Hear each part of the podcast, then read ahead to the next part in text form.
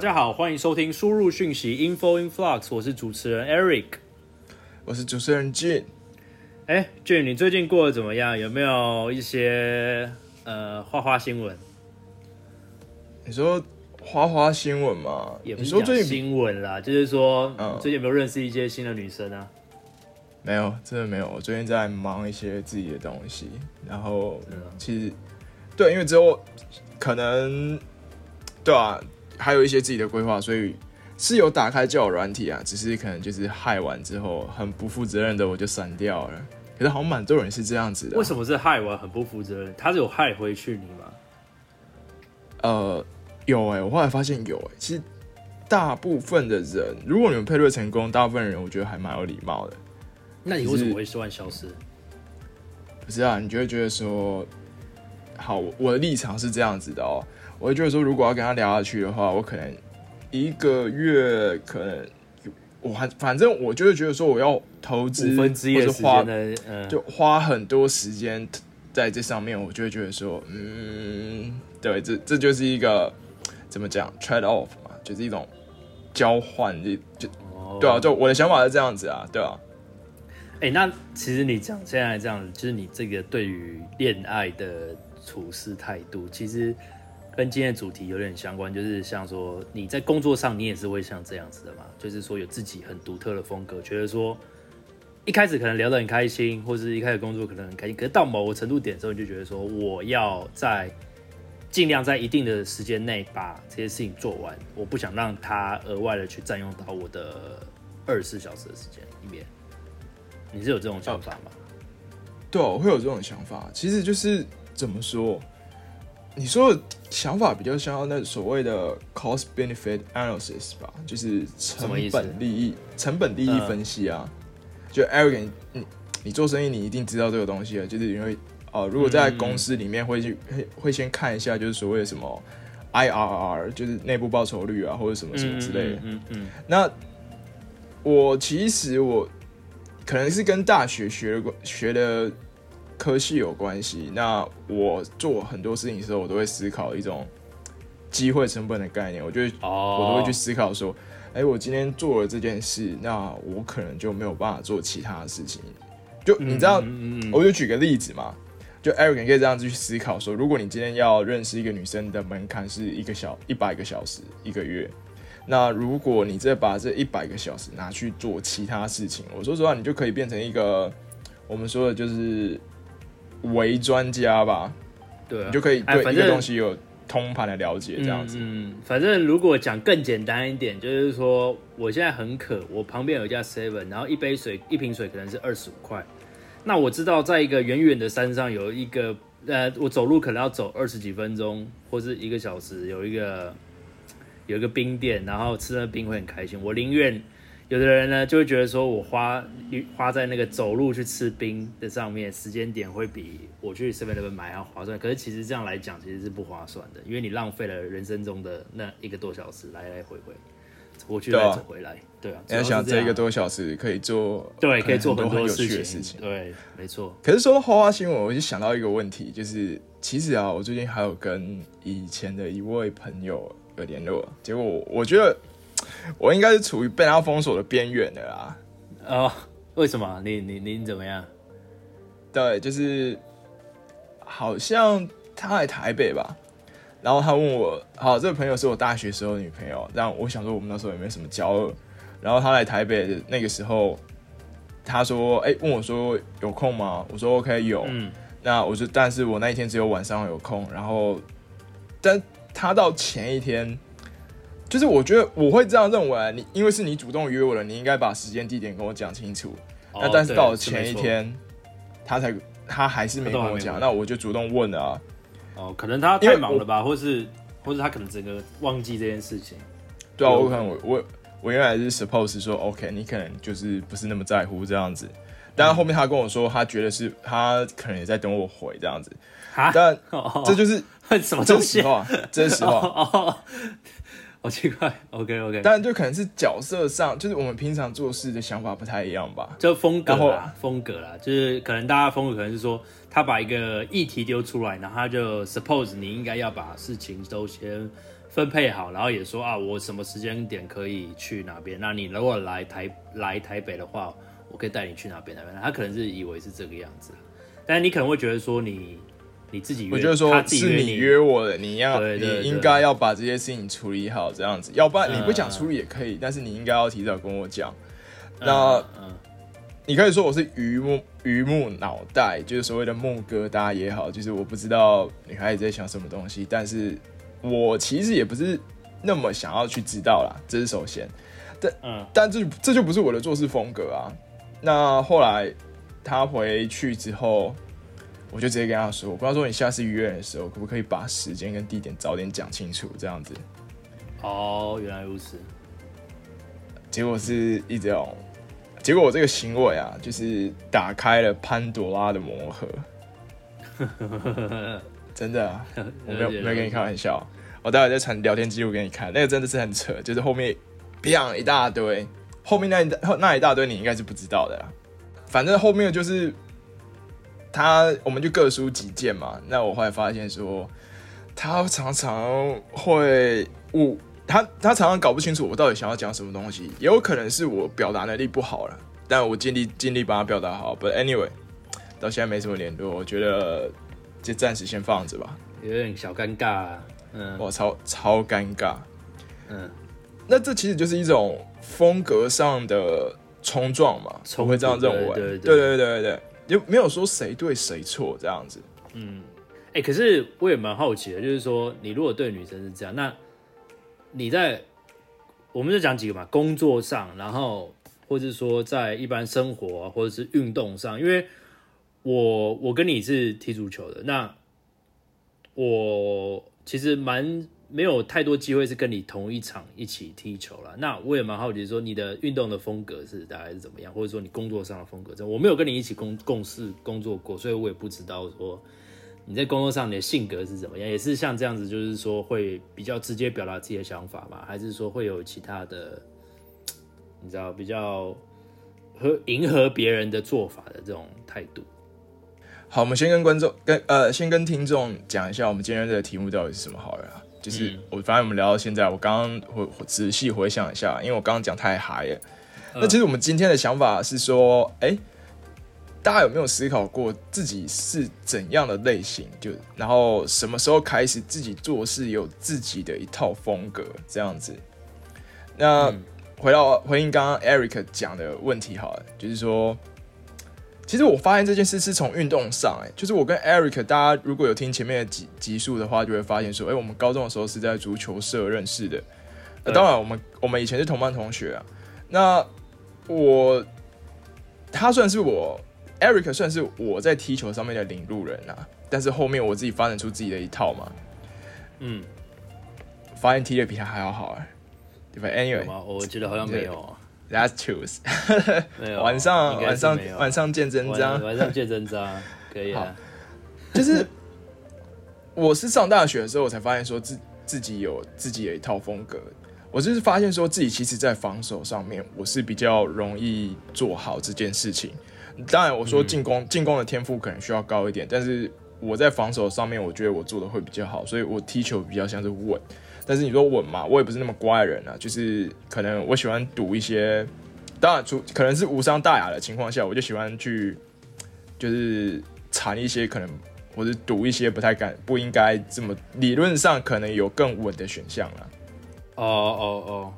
像就我认识的 Eric 的话，他可能就比较喜欢在一些你就觉得很不合逻辑，或是那边理论上不太应该有机会的地方，就会射门这样子。然后就会进球。其实对有时候这就是有时候这这是我的，对啊，对了对了，这是我的我的踢球风格啦，就是我喜欢不按牌理出牌。对啊，完全没有排力。Anyway，但是我后来发现，这个风格其实是我自己觉得的风格。那其实我以前念书的时候，我有思考过一个问题是，Eric 问你一个问题哦，你有没有想过啊？你在照镜子的时候，那你有没有想过镜子里面的你是怎么看待真实的你的？嗯，基本上我我们家是一个很注重没有环没有镜子的地方所以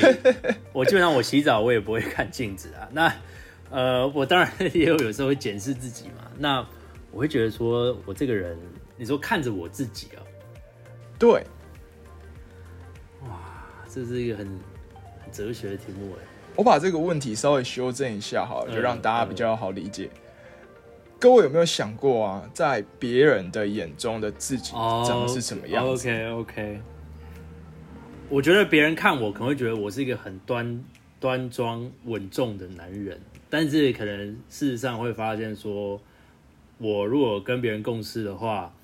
我会把我很不希望事情会出包，所以我会把事情做蛮多的把关的。嗯哼，但是我又很讨厌说有很多的没有必要的 SOP，应该这样讲，嗨，就是说这样讲讲讲简单一点啦。我我我上班我工作，我不喜欢觉得说我今天是来打工，或是我是来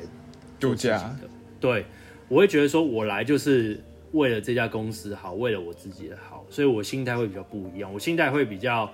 不会说要说啊迎合长官啊，或者是说要正经八百的。我会觉得说，哎、如果这件事情可以更快的解决，我为什么不要做这事？我做这样也是为了自己，也是为了公司好，我这样有效率啊。所以我我当可能然当然，所以，可是，所以别人看我可能会有反差啦。我看起来是一一表正经啦，但是其实讲话起来，就是大家就知道我是很，也不能讲油腔滑调啊，但是就是蛮，蛮人家觉得说蛮轻浮的，应该这样讲。但是共事之后又发现说，好像又不是那么一回事，对，比较乐观啦，乐观应该这样，乐观。哦之所以我们就常常说，呃，常常会遇到这种情况，就是说，哎、跟你很熟的朋友，或是跟你刚认识的朋友，其实对你的印象是差很多的这样子。对，但这我有很大很蛮多经历的啦，这待会再聊。但是你会去刻意塑造说，你希望在别人的眼里是怎么看待你自己的吗？嗯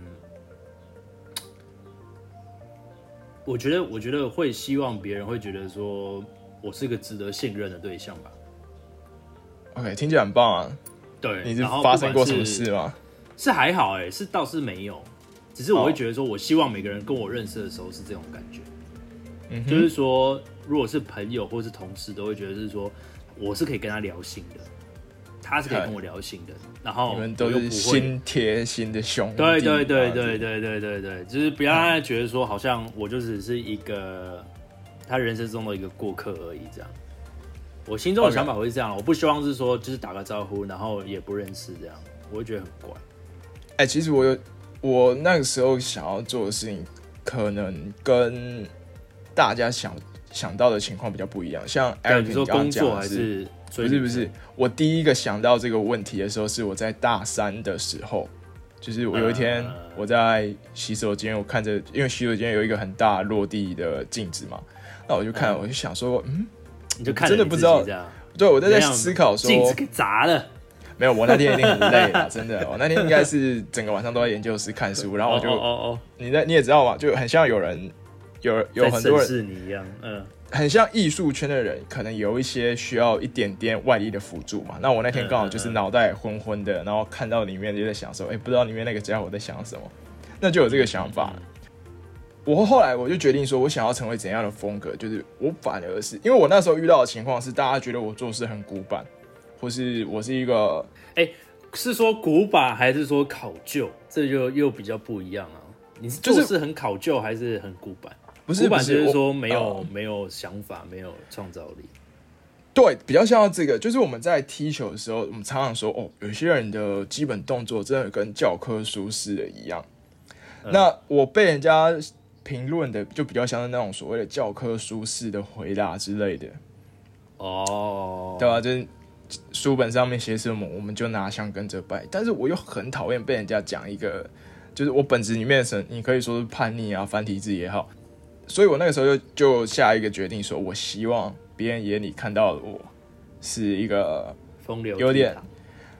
不敢说风流倜傥啊，至少是一个拈花惹草，稍微他妈的，就是稍微有一点不正经，吊儿郎当，实际接触之后，他会发现说，OK，我做事的时候是至少还是很很严谨的这样子。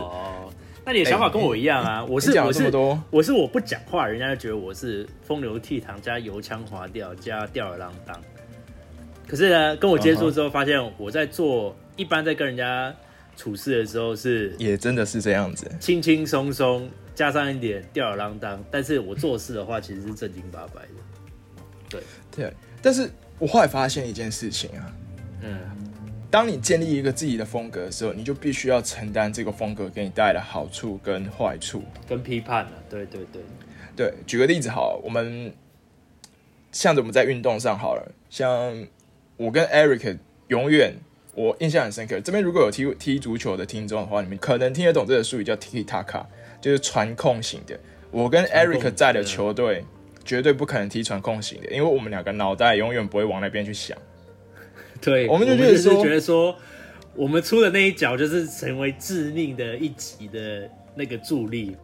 就大家可以去思考一下，就是说我们在足球场上可能十一个人，那我们可以，你可以编织一些很绵密的战术，就是你可以互相传啊，然后怎么拉扯对方的球员防线然后撕裂他们的防线，找到空档。但是我跟 Eric 的想法都很简单，你应该要三三角球就应该要考虑要不要进球了。对对对，三角球就应该要考虑这个球是不是要做射门，或者是要再重新倒回去做传导。那我也不知道为什么，可能是我们存在感比较强。那有我们在的球队就很容易变成这个样子。我对验我验证了有好多次，但是你要说这个风格好吗？其实是大家其实只要看到我们，至少全队上下都有一致的想法，就是我们要这样子，今天就是要这样打。就是要赢但是球啦。对，这样子是我们整队的风格。其实这个有机会再跟各位聊，就是一个团队里面，如果大家没有一个中心思想，是会真的会散掉的，我力会很分散。那你要说我们在这个风格上有取得好处，没错，但是我们也遇过很多的劣势，就是我们常常遇到一些真的，我们其实很讨厌一种对方真的很会打传控的这种球队，就是他完全就是我们会被压制嘛，对吧？对，会很辛苦。对，因为我们要我们从对方脚下拿不太到球，那我们就没有办法做我们每一次那种舍命一击的那种感觉。那这就是一种风格上的冲撞，被压制的。无力感啦，无力感。对，真的是很无力。然后你就觉得跑很多很累，可是其实球都不在你脚上。没错。那我们把它放回来，就是我们刚刚讨论的，就是说你在工作上、生活上的这种风格。其实啊，我那个时候建立说，我希望别人眼里看起来的我是怎么样之后，我就说 OK，知道这个人是有一点痞痞的，然后是有自己的想法，但是做事啊，或是他的能力是 OK 的。那问题来了，我我觉得那个时候开始，我在情场上就开始吃瘪了。怎么说？好，就是 Eric，我问你一个问题哦，你喜欢的女生是怎样的风格？你有想过这件事情吗？嗯，不要说喜欢，很欣赏的女生。嗯，处于处于正经与呃有点俏皮中间吧，但是又不能过于俏皮。呃，我心中的我心中的女生应该是处于那种就是嗯三观要正，然后呃可以常常开玩开得起玩笑，然后也蛮调皮的，都我觉得都没关系。但是我觉得不要那种太吊儿郎当的，或者很油条的那种女生，很戏剧性、很油条那种，那种我就不太喜欢。嗯，我觉得有点 general，大概可以有一个 picture，就是那我的意思是说，那你也知你知道你自己喜欢什么样的女生。我那时候其实我也很清楚我自己喜欢怎样的女生，就是说我喜欢呃，应该是所有你刚刚的那种情况的稍微全部前面加一个负一之类的吧。呃，但是比较乖的女生，然后比较安静的女生。但是问题来了，我后来发现，我那个时候给自己展现的风格，就是我喜欢塑造的。你要说塑造人设也好，或是塑造某一种风格也好，你是很难 touch 到这种这这类的女生。应该是说你在第一关的时候就很容易被 reject。哦，对吧？是，哎、你这样讲好像也有点道理，因为我发现，对，确实有些女生好像她会在你第一次跟她见面的时候，她就会去 judge 说你你的态度，她就可能连跟你聊的都不会了，你知道吗？就是她可能就不会再跟你聊下去了啦，就只是大家朋友一场在见面的时候会打个招呼，可是如果假设说你对她有心或者什么。你想要多认识她的时候，她就可能就会拒绝你，或者是她一开始她就把你认定成你就是个渣男，烂男人，对，对，其实但但是你后面就做一些辩解的时候就很很难很麻烦，这样，对。啊，我之前也有碰过啦，嗯，怎样？说说看啊？没有啊，就是就是比如说我看到他哎、很有兴趣，我想跟他聊天，然后可能就旁敲侧击的时候，就辗转知道说他有去问我的我跟他的共同共同朋友，但是那个朋友跟我没有很熟，哦，然后那个朋友就说：“哦，对啊，但是就是觉得他就是蛮风流倜傥，或者是蛮蛮风流的，或者怎么样，或者说他觉得这个人好像陈冠希，对很陈冠希或者怎么样。那啊，女生可就就不屌我，你知道，她就觉得说：哦，你会不会是约我？就其实就是只是只是想要就是跟我出来约会而已，就这样而已，或者怎么样？那你就会变成说：哎、觊觊觎我的？不能这样哎讲，好好。哲学啊！对啊，对啊，我们今天怎么开讲，话都这样。咬文嚼字，忍 不能啊，没有没有没有，反正就是我觉得我觉得常常会被误会，会被误会啦，应该说会被误会。嗯嗯那听起来就是，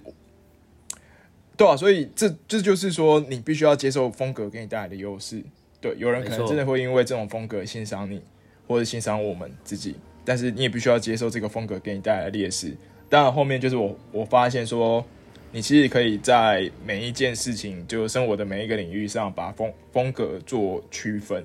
就不一定只需要工作上有工作上的，那在求学啊，或者做研究有求求学就做研究的另外一种。那追对啊女生的话，就看你喜欢怎样的女生，那其实你可以从这个其实就往前推。其实俊讲这样是很好，我认同。就是说，我觉得一个人的个性不能只不能只界定于，就是说他的，就是说不能太怎么讲，不能以一个这样一个行为或是一个相处的方式去断定这个人的个性啊，应该这一。条道走到黑，对，因为因为你看到、其实其实像我跟俊的想法就是一致，就是说我在跟人处事上面，如果今天是跟异性或是跟一个比较轻松的方式去认识人的话，我我为什么要正经八百？可是如果今天是我做的是我的事业或者我的事情的时候，或者说甚至我们那时候在读书做研究室做研究的时候，但这个态度就是变成说我不可以说丢三落四啊，或是随随便便就好，就是一定要把东西做得很精确很好，然后要很有逻辑性。嗯但是对啊，然后当然跟朋友做朋友就是说啊，就是要诚实以对啊，或者什么，这些都要都我觉得就是看事情而去做变动。那风格上来讲，就是会有一个比较笼统的，怎么样？一个比较笼统的，应应该这样说啊，就是说风格上这件事情，你有时候可能你做出来的事情，你其实是有一套顺序，有一个 pattern，对了对那那个算是一个风格，但是你可能没有发现，就自己没有认真去思考过一个问题，或是你没有尽力的去把它展现出来，所以对我可能把它隐藏，把俏皮的那一面，在这个事情上面就稍微隐藏了一点点，这样。对吧？把它全部包一层膜这样子。总不能开会的时候跟大家先讲个黄色笑话吧，对不对？哎、你有想过这种事情一定你真的有想要干过这种事情啊？我讲过啊，哎那一定很好玩。对啊，就这是上一家公司吧？上一家公司啊，这家公司 随便，就是这没差啊这家公司，我觉得你们的现在这家公司的结构应该是你怎么开都不太会有你。他说，嗯，菜皮吧这种感觉。是还好啦，就是看他们会不会笑，因为不是同一个同温层。现在这个公司以前是很多跟我同年纪差不多啦，所以开会前大家都会讲笑话啊。啊，只是有时候太白目，就是主管在了之前，主管其实很不爽或者怎么样，要进来骂人啊，我还在那边开玩笑，你知道吗？把那些女生搞得他妈笑笑嘻嘻的，就笑得花枝招展对对啊对啊，花枝招展，然后进来就被骂。就是看人啦，我我就是，所以我风格就是比较俏皮一点。对，我只是发现说，很多人会有一种，你要说胆子很大嘛，心脏很强嘛，对啊，但是就有点不务实的感觉啦。哦，你有这种感受吗？就发现说，有人是把他的目标放得非常的高，但是他不太愿意去一砖一瓦的把某一些事情建立起来，这样子。嗯，对，我觉得，我觉得就是很多人他其实会觉得说，他想要做一些事情，比如说开一些店啊，或者什么，然后就觉得说录 podcast，对，那那事后可能有人可能讲一讲之后，讲了可能几天之后他就去做，那我觉得这种人就是哎、不错，敢执讲敢做。对，啊就是讲完就真的做。但有的人是讲了之后，做了之后又态度又很差，然后或者是说做了之后又没有那么大的动力，然后我就觉得说，干，那你你讲这些话，你放出来也只是让你自己丢脸而已啊。就是比如说很多人就讲说啊，我要我要，就像之前的例子啊，有人就说你为什么没有把没有全心全力去冲这件事情？你如果都知道自己的弱点在哪边，你为什么一直不去面对它？你知道吗？就是哦很多人做事情，或者是他会去隐藏自己的弱点，然后不断的去放大自己的优点，但是有时候他没有想到说，不是每件事情都可以这样子做。就是说，嗯你看我无限去放大我的优点，那弱点说哦隐藏隐藏，可是你有没有发现说，像监考这种国外考试，它是每一科都要看的、不是说看总对啊是啊 total 成绩耶，对啊，哎、就算你说看总 total 成绩好，教授难道他不会去看说你每每平均考这些东西哪些是你的弱点啊？如果假设今天不是考英文检定，今天是考学校的考试的话，对不对？所以我就觉得说哦，有的人、嗯有的人就是像这样，他讲归讲，但是他行动力其实是零。那我觉得你还不如不要讲出来，其实只是让自己丢脸而已。哎、其实你刚刚提出一个问题，我觉得还蛮棒的，就是、嗯是应该发展自己的长处，然后尽力去遮掩自己的不足，还是还是应该全力去把自己发展成为一个所谓的六边形战士，这样、呃就是所有的技能数都点满。全人完对，嗯，讲全人就很奇怪，应该 对啊，好，没有那个是在《论语》上面叫人无完人嘛，那呃呃就很奇怪。你会倾向哪一个啊？其实我蛮好奇的。我我觉得在自己人格跟一些自己能力上面，我觉得当然是要在说保持自己的强项之外，我要提升自己的弱点。但是如果今天是说我在跟客户谈东西，或者是说在销我们公司的东西，那我觉得是相反的。我觉得是你要无限放大自己产品的优点啊。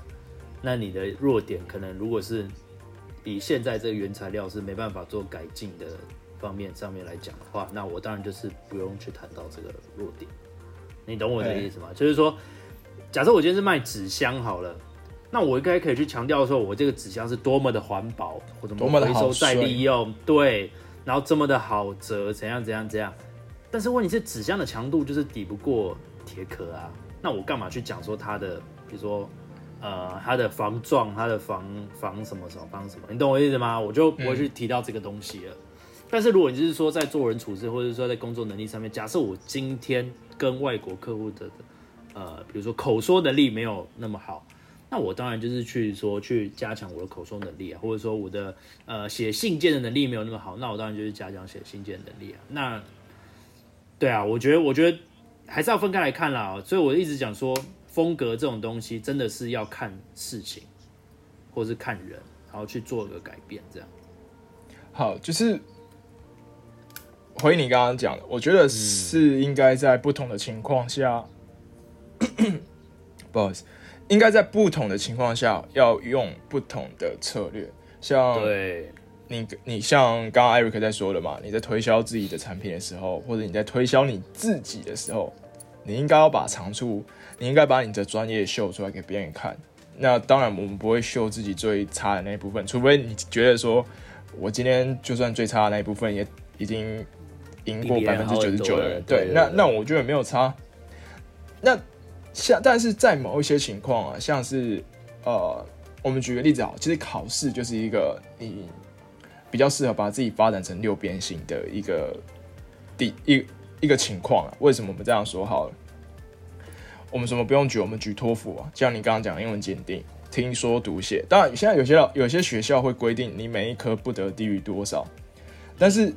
也有些学校只看你总分而已啊。那其实你就可以把自己的你只总分拉高。你如果想要把总分拉高的话，其实最好的策略就是你让你的最低的那个科目不要太差，那那个显那个就会有显著差异。我的我的我的想法是这样子啊，就是像是阅读跟听力，我们的华人真的是很厉害，这个不得不说。我觉得拿个还不错的分数不是太难。像写作这个东西也是可以靠大量练习的，就是现在有 Chat GPT，你不要跟我说你文法找不出来错误，Chat GPT 还可以帮你改好。对啊，那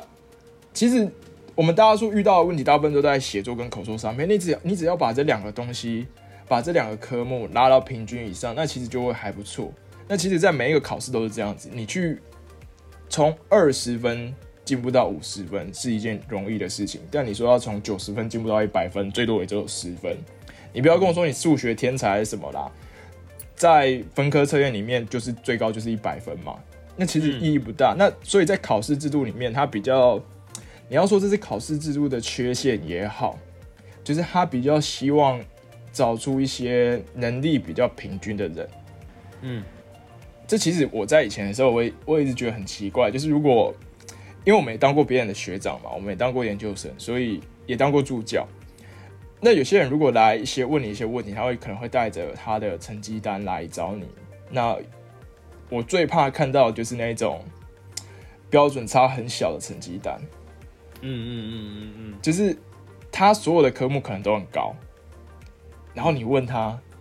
那你比较喜欢哪个科目？他回答不出来，那当医生就好了。啊，对啊，如果如果他全部都很强的话，我非常各位建议去考去考医生，因为医生其实每一个慢慢看你喜欢哪一个有科，哪一个这些科你哪个有兴趣嘛？对啊。对，但是我会觉得说，其实有一些人啊，你一看就知道了。就是有一些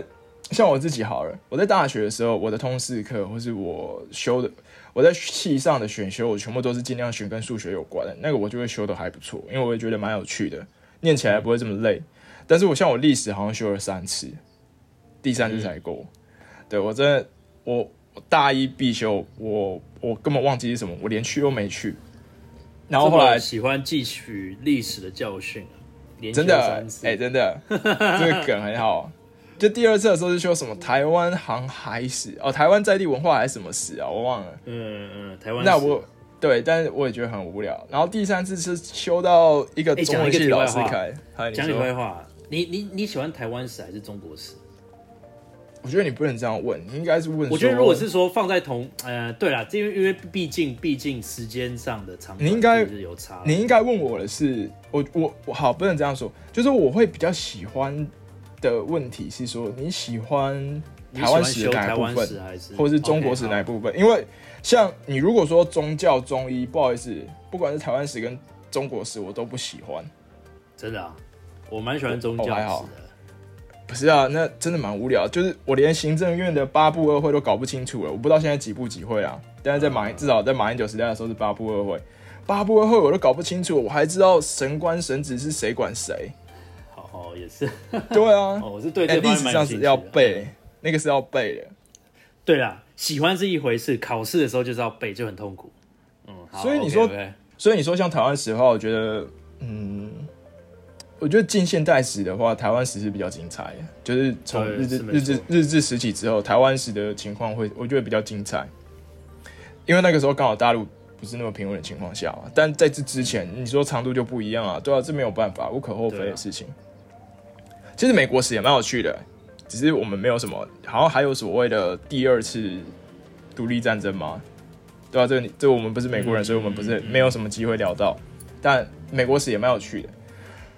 好，我们回到我们的刚刚的题目。嗯哼哼，好，Anyway，但是我就发现说，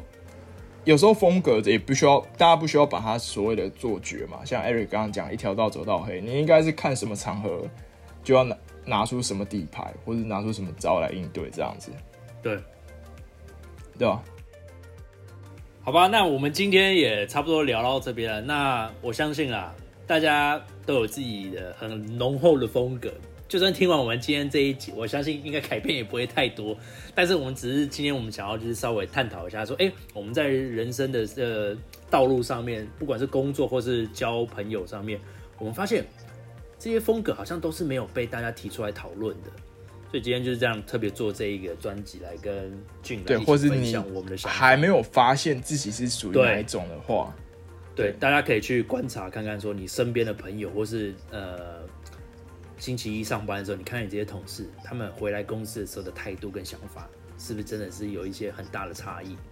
如果你对这题有什么想法或是意见的话，欢迎在底下留言。然后，如果还没有追踪我们 IG 的话，也欢迎追踪我们 IG。对我们有时候三不五时会一些新的东西或新的更新啊。反正我们也不是完美，不需要每天更新，但是我们三不五时会发一点我觉得有趣的东西啊。对，或是一些时事啊，我觉得有些时事我们也可以贴在上面分享。好了，那就请大家持续 follow 我们输入讯息 info influx。我是主持人 Eric，我是主持人 Jin。OK，拜拜，See you next time。OK，See you next time。